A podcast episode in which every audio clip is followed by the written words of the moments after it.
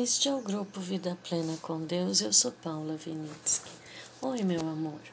Agora eu estou em Mateus 4, quando Jesus foi levado pelo Espírito Santo para o deserto e lá ele ficou 40 dias e 40 noites, né? Jejuando, orando, né? Vejam que isso foi antes dele começar o ministério, né?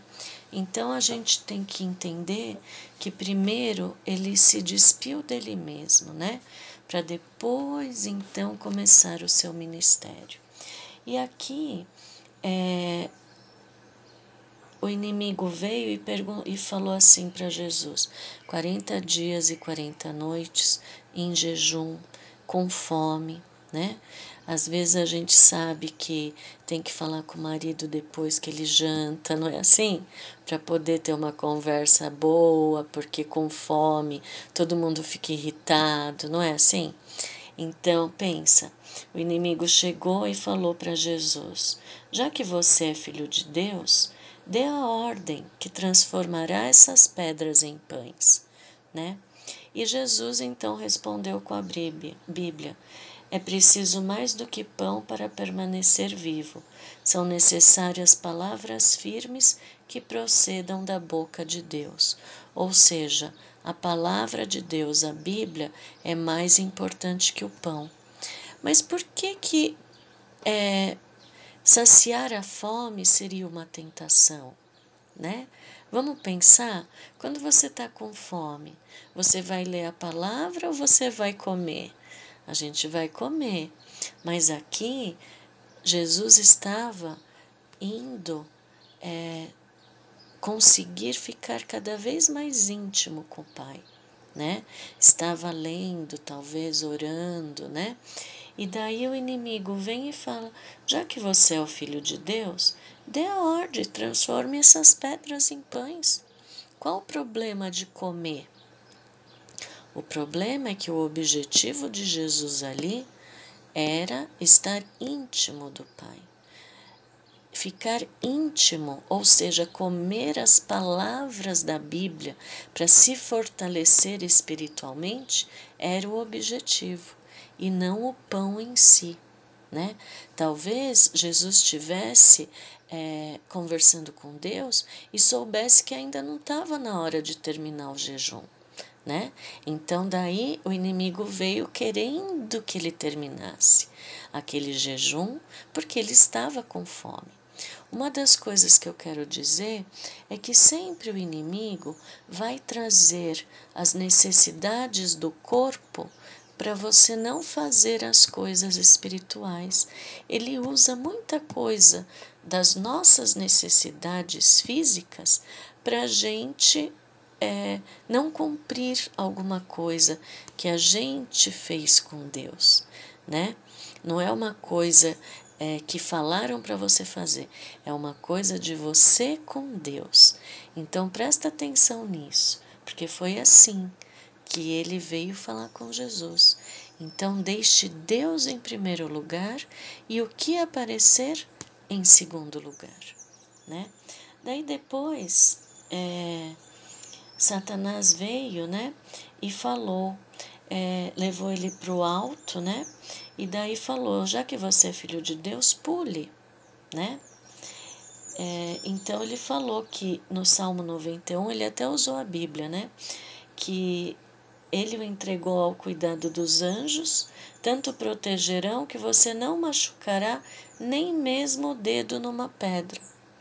Parando um pouquinho aqui de falar disso da tentação de Jesus, isso que Satanás falou do Salmo 91, você tem isso como promessa para você, de Deus para você, que não machucará nem o dedo do pé? Pensa nisso. Então, daí, essa tentação também, a gente fica pensando, é, por que será, né? Que um, uma coisa de, de proteção de Deus virou uma tentação, né? Então, aqui a tentação é priorizar o entusiasmo, né? E pôr Deus em segundo lugar, né? A tentação é ver a nossa vida como algo comum, confuso e monótono e que Deus é como responsável por transformar em algo emocionante. Entende? Então, sempre os milagres, né? Como pular de cima de um lugar para os anjos virem te pegar, é, eles são os desejados de uma vida cristã. Mas nem sempre é assim que Deus age. Muitas vezes Deus age com o simples, para ver a nossa dimensão. Ah, sabe quando você tem que ajustar alguma coisa para pegar. É, antigamente tinha os rádios, né?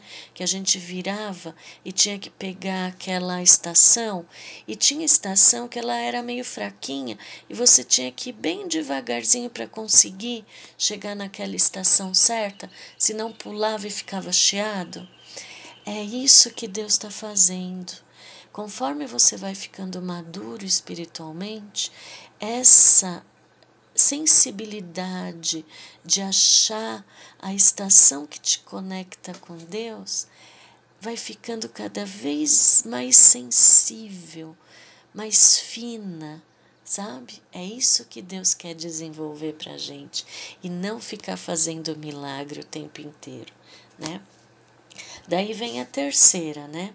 Então a terceira, o inimigo colocou assim: é, ele mostrou todos os reinos da terra, né? E daí falou: tudo isso é meu. Basta que você se ajoelhe e me adore, que eu te dou, né? E daí então Jesus falou: é, vá embora, porque você não pode, é, como fala, Adore somente ao Senhor seu Deus. Sirva ao Senhor com absoluta inteireza de coração, ou seja, integridade total a Deus Pai, né? Então ele nunca poderia se ajoelhar e adorar ao inimigo, né? Então aqui é, a gente vê que Jesus viu tudo lá de cima. Ele viu até como que o inimigo deixava as pessoas sofrerem, né, com a pobreza, com a fome, com tudo, né? E qual é o, o núcleo desta tentação? Não, é, dependendo, porque Jesus podia falar: nossa, agora é fácil, eu me ajoelho e tudo se resolve. Então tome cuidado, quando tudo tiver muito muito fácil, é porque alguma pegadinha tem, né? Como dizem, né? Quando tá muito fácil, peça a Deus para discernir a vida espiritual, aquela circunstância na parte espiritual. E daí ele vai te dar sabedoria. Você tem que ter paciência e não querer resolver tudo rapidamente. Você não justifica um ato porque você teve uma intenção boa. Tudo tem que ser certo, tudo tem que ser agradável a Deus, né? E muitos erram por quê? Porque acham que você fazendo bem tá tudo bem. Não importa a maneira, não, importa sim. Importa, porque você não pode adorar o inimigo, né? Então aqui a gente tem que discernir, porque essas tentações de Jesus virão para nós de outra forma, mas a base será a mesma. Tá bom? Um beijo e até amanhã.